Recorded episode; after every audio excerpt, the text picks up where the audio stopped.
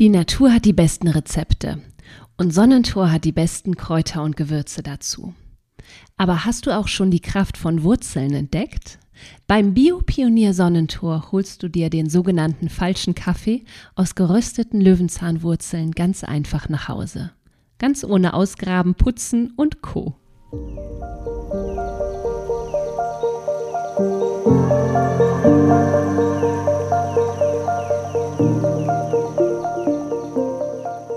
Hallo und ganz herzlich willkommen zu einer neuen Folge von Kraut im Ohr, deinem Wildkräuter-Podcast. Mein Name ist Melanie und ich begleite dich durch die heutige Folge.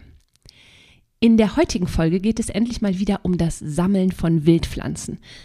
Gleich vorweg zugegeben, aktuell ist definitiv keine Hochsaison für das Sammeln von Wildpflanzen, denn während sich die Pflanzen oberirdisch so eher von ihrer vertrockneten Seite zeigen und ja nur hier und da vereinzelt ein bisschen frisches Grün zu sammeln ist, wie zum Beispiel die Vogelmiere, das Wiesenlabkraut oder auch ein behaartes Schaumkraut, das wächst gerade bei mir en masse in den Beeten.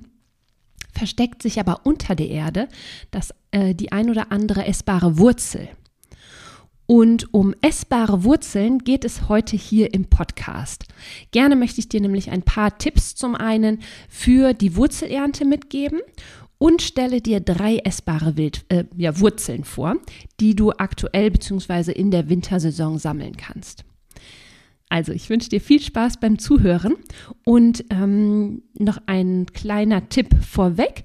Wenn du noch mehr Wildpflanzentipps und tolle Rezepte dir wünschst, passend zur Jahreszeit, dann melde dich doch super gerne zum Luna Herbs Newsletter an. Den Link zur Anmeldung, den findest du wie immer in den Show Notes.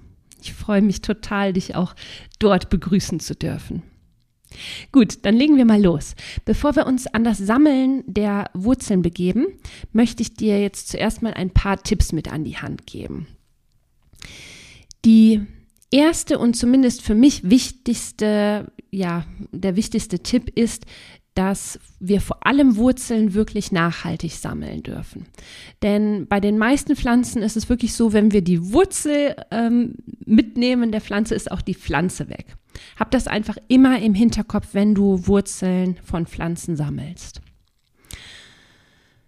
Der zweite Tipp, den ich dir gerne mit an die Hand geben möchte, ist, dass der Sammelzeitpunkt von Wurzeln nicht unerheblich ist. Also grundsätzlich gilt, dass Wurzeln am besten zwischen Herbst bis Frühling hinein gesammelt werden können.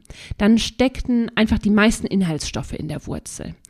Und auch die Tageszeit spielt eine Rolle. Wurzeln werden in der Regel in den ganz frühen Morgenstunden, also ich meine wirklich in den frühen Morgenstunden, oder am Abend äh, bis in die Nacht hinein gesammelt. Jetzt könnte man auch noch die Mondphasen dazu nehmen. Das lassen wir jetzt hier mal. Und grundsätzlich gilt aber wie immer auch hier, wenn wir essbare Wildpflanzen sammeln, können wir diese auch prinzipiell das ganze Jahr über sammeln, ja? Für bestimmte Heilanwendungen ist es allerdings wirklich nicht unerheblich, die richtige Sammelzeit einzuhalten. Denn du wirst es gleich bei, dem, bei der Löwenzahnwurzel zum Beispiel auch hören, dass die Löwenzahnwurzel zu bestimmten Jahreszeiten bestimmte Inhaltsstoffe enthält. Kommen wir zum dritten Tipp der bezieht sich auf das richtige Equipment. Beim Wurzelsammeln ist es nämlich wirklich hilfreich, zum Beispiel einen Wurzelstecher zu haben. Und manche Wurzeln, die wachsen sogar so tief, dass äh, wir eine Schaufel bräuchten oder brauchen. Wichtig hierbei ist natürlich immer, dass wir beim Ausgraben die Wurzel nicht verletzen. Und hier schließt sich auch direkt der vierte Tipp an. Haben wir nämlich die Wurzel einmal ausgegraben, ist es super wichtig, dass wir das Loch das wir in der Erde hinterlassen, wieder ordentlich schließen. Vielleicht auch ein paar Blätter wieder ähm, drauflegen oder die Grasnarbe wieder ordentlich auf die Ausgrabestelle legen. Im besten Falle erkennt man eben überhaupt nicht mehr, dass an dieser Stelle eine Wurzel ausgegraben wurde.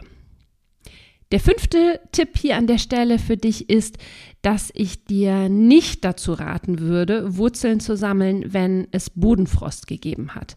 Grundsätzlich gilt nämlich, dass Pflanzen bei Frost am besten komplett in Ruhe gelassen werden. Ja, jetzt weißt du, was bei der Ernte zu beachten ist. Kommen wir mal zum sechsten Tipp, ähm, der sich auf die Verarbeitung der Wurzeln bezieht. Wenn du die Wurzeln gerne waschen möchtest, dann sorge unbedingt dafür, dass die Wurzeln anschließend schnell abtrocknen können. Sonst droht nämlich Schimmelgefahr. Alternativ kannst du die Wurzeln auch mit einer Wurzelbürste beispielsweise säubern und so von der Erde befreien. Möchtest du die Wurzeln gerne trocknen, dann lohnt es sich wirklich, diese nicht unbedingt im Ganzen zu trocknen, sondern vorab also schön zu säubern und dann klein zu schneiden und breitflächig auf ein Tuch zu legen zum Trocknen oder man kann die Wurzelstücke auch auf Faden luftig locker auffädeln, aufhängen und dann trocknen. Das sollte aber wirklich zügig passieren. Auch hier besteht nämlich sonst die Schimmelgefahr, weil es beispielsweise in einigen Wurzeln sehr viele Schleimstoffe gibt, wie zum Beispiel im äh, Beinwell. Ja? Also guck einfach, dass die Wurzeln zügig trocknen können. Und zum Schluss kommt wie immer mein Lieblingstipp. Gerade bei Wurzeln ist es einfach super, super wichtig, dass du die Pflanze zu 100 Prozent sicher erkennst, ja.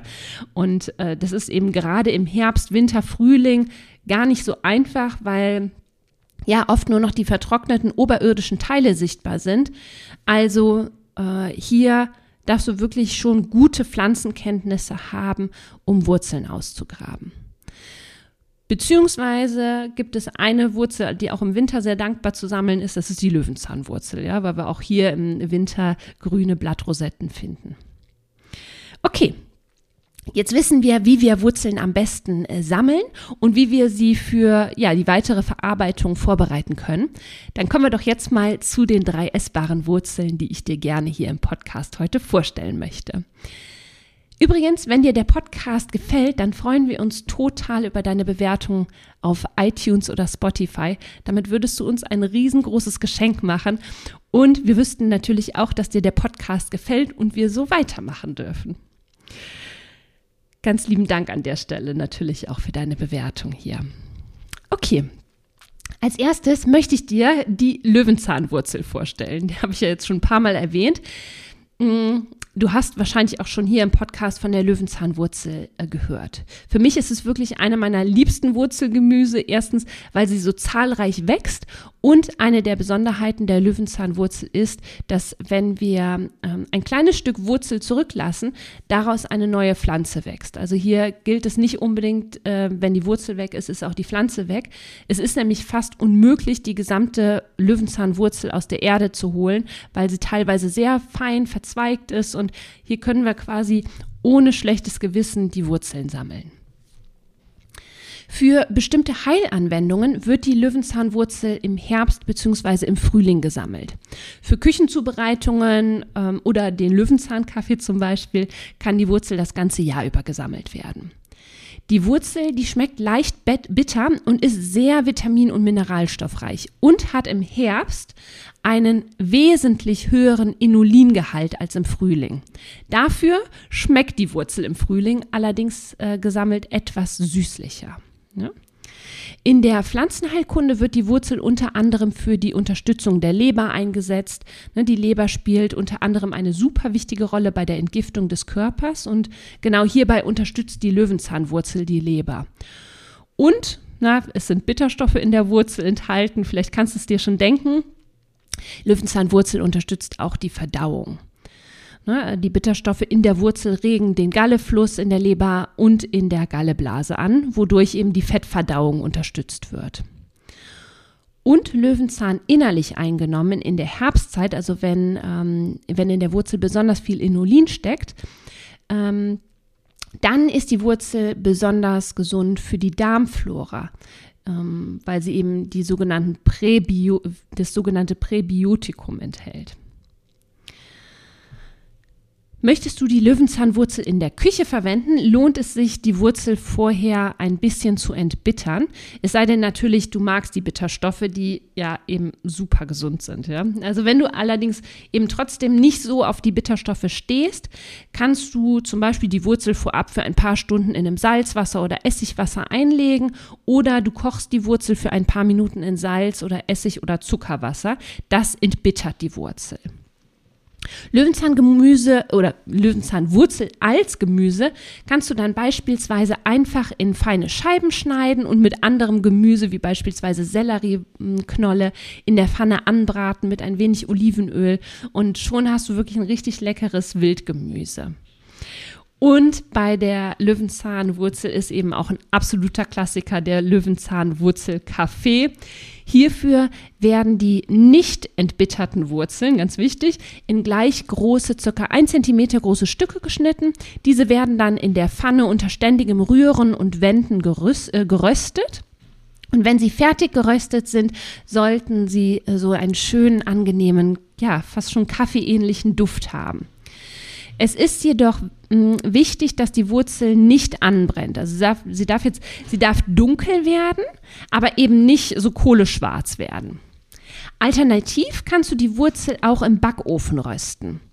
Dafür verteilst du die gleich großen geschnittenen Wurzelstücke auf einem Stück Backpapier und schaust, dass die Wurzeln nicht übereinander liegen. Röstest die Wurzeln für circa 10 Minuten im Backofen aber das ist wirklich ganz abhängig vom Backofen. Deswegen kann ich hier auch keine Temperaturangaben machen.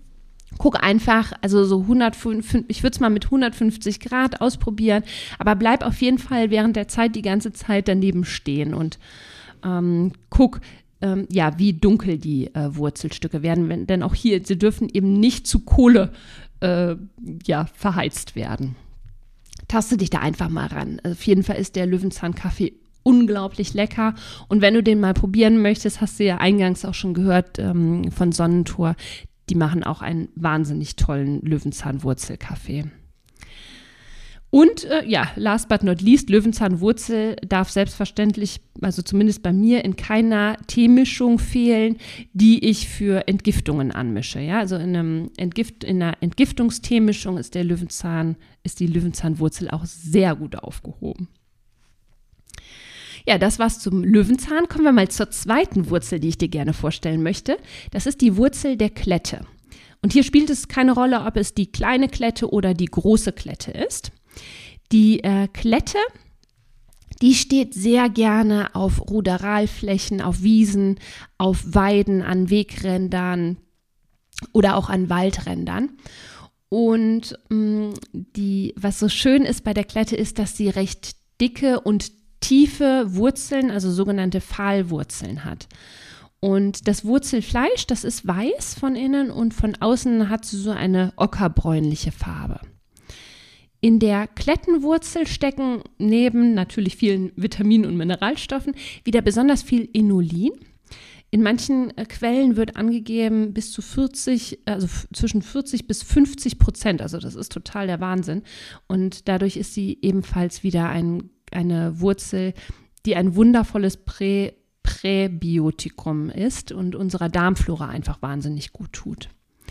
In der Volksheilkunde wird die Klettenwurzel ja als leicht harntreibendes Mittel verwendet, wobei die Samen der Klette noch wesentlich harntreibender wirken als die Wurzel. Und der Klettenwurzel wird nachgesagt, das Haarwachstum positiv zu stimulieren. Also man kann eben daraus ja, bestimmte Haar Anwendungen machen. In der Küche ist die Klettenwurzel ein sehr ja, wertvolles Wildgemüse. Da die Wurzel der Klette eben recht groß ist, fällt auch die Ernte ganz üppig aus und man kann daraus eben wirklich schon so ein bisschen was machen. Und die Wurzel kannst du ja wieder einmal für Wurzelgemüse in der Küche verwenden. Du kannst die Wurzel äh, schmoren, braten, kochen, dünsten. Und was ich aber ganz besonders spannend finde, ist, dass die Klettenwurzel schon seit langem zum Aromatisieren von Limonade und dem sogenannten Rootbier verwendet wird. Also Rootbier zu Deutsch Wurzelbier. Das ist ein würziges, fermentiertes Gebräu, das mit unterschiedlichsten Wurzeln hergestellt wird. Äh, da, solche, solche Anwendungen finde ich super spannend. Und wenn du das auch spannend findest, wenn du dich unter anderem für die Herstellung von wilden Fermenten interessierst, dann trag dich doch unbedingt in die Warteliste für meinen Online-Kurs ein, Wilde Selbstversorgung. Hier lernst du nämlich nicht nur die verschiedenen Wildpflanzen in der jeweiligen Jahreszeit kennen, ich stelle dir eben auch die verschiedensten Zubereitungsarten von Wildpflanzen vor. Und darunter eben auch unterschiedlichste Fermente. Das ist irgendwie auch so mein, mein, mittlerweile mein Steckenpferd. Ich liebe das einfach. Das ist so ein wahnsinnig spannendes Feld. Und man kann so viel mit den Wildpflanzen da machen. Also den äh, Link zur Warteliste, den findest du ebenfalls in der in den Show Notes, wenn dich der Online-Kurs interessiert. Der startet nämlich wieder im Frühling. Bei der Klettenwurzel sei noch gesagt, dass die Pflanze hier tatsächlich weg ist, wenn du die Wurzel ausgräbst. Ja, also da ist nachhaltiges äh, Sammeln wirklich angesagt. Und ähm, du darfst hier wirklich tief graben. Die Wurzel, die ist, die ist, relativ lang und da ist es eben auch besonders wichtig, dass wenn du die Wurzel ausgegraben hast, dass du wirklich auch wieder die, das Loch ähm, zuschließt, ordentlich, ähm, ja, die Erde einfach wieder ordentlich auflegst und kein Loch hinterlässt. Okay, kommen wir zur dritten Wurzel, die ich dir gerne vorstellen möchte. Vielleicht hast du schon drauf gewartet. Es ist die Brennnesselwurzel. Die äh, Brennnesselwurzel wird klassischerweise zwischen November bis März geerntet, äh, weil eben in dieser Zeit ganz besonders viele Inhaltsstoffe in der Wurzel stecken, die für bestimmte Heilanwendungen nützlich sind. Aber auch die Brennnesselwurzel kannst du für die Küche das ganze Jahr über sammeln. Die Brennnesselwurzeln sind super dankbar und auch hier gilt, wenn du äh, die Brennnesselwurzel ausgräbst, bleibst, bleibt höchstwahrscheinlich ein Stück Wurzel zurück, aus der eine neue Pflanze wächst. Und äh, vielleicht hast du ja, wenn du jetzt nicht sofort weißt, wo du Brennnesselwurzeln draußen in der freien Wildbahn sammeln kannst, vielleicht hast du Freunde, Familie, Bekannte, die einen Garten haben. Und äh, ich schwöre dir, die sind dir mehr als dankbar, wenn du zu ihnen zu, kommst und äh, ja, fragst, ob du die Brennnesseln ausgraben darfst. In der Naturheilkunde hat die Brennnesselwurzel eine beson einen besonderen Stellenwert. Also von der Kommission E ist die Wurzel offiziell als Arzneipflanze bei der gutartigen Vergrößerung der Prostata anerkannt. Und tatsächlich ist nachgewiesen, dass das Wachstum der Prostata mit Hilfe der ähm, Brennnesselwurzel-Zubereitungen ähm, und äh, Kürbiskerne helfen hier übrigens auch, gestoppt werden kann. Sie kann das jedoch nicht rückgängig machen, ja. Und daher ist hier Vorsorge wie immer am besten meiner Meinung nach. Ein ganz tolles Rezept für, für eine Prostata-Tinktur zum selbermachen. Die findest du übrigens im Buch äh, Brennnessel von Gabriele Leonie Bräutigam. Die war auch schon zweimal hier im Podcast. Und das Buch, das verlinke ich dir einfach hier mal in den Show Notes. Also das finde ich wirklich, ähm, da ist die Brennnessel ähm, Wurzel ganz besonders bekannt für. Ansonsten äh, wird auch der Brennnesselwurzel nachgesagt, das Haarwachstum zu stimulieren, zu stärken. Und jetzt könntest du natürlich hingehen und mit der Klettenwurzel und mit der Brennnessel ja zum Beispiel eine, eine Essighaarkur anzusetzen oder eine Tinktur anzusetzen und einfach mal auszuprobieren, was das mit deinem Haarwachstum macht. Nebenwirkungen gibt es hier übrigens keine. In der Wildpflanzen-Selbstversorgerküche, da ist die Brennnesselwurzel wieder eine schöne Beigabe für Gemüsepfannen. Ne? Und natürlich auch als Tee. Und auch die Brennnesselwurzel kann man zusammen mit anderen Wurzeln, wie zum Beispiel der Klettenwurzel, zum sogenannten Wurzelbier, zum Rootbier verarbeiten. Ja, das sind die drei Wurzeln, die ich dir vorstellen wollte. Löwenzahnwurzel, die Klettenwurzel und die Brennnesselwurzel. Und jetzt sind wir auch schon wieder am Ende angekommen. Ich hoffe, du kannst ein paar Inspirationen für dich mitnehmen. Wenn dir die Podcast-Folge gefallen hat, freuen Mo und ich uns sehr über deine Bewertung bei Spotify oder iTunes. Und natürlich freuen wir uns sehr, wenn du auch beim nächsten Mal wieder mit dabei bist. Ja, bis dahin wünschen wir dir alles Liebe. Ich wünsche dir eine wunderschöne Zeit, hab einen schönen Tag und ja, bis bald. Deine Melanie.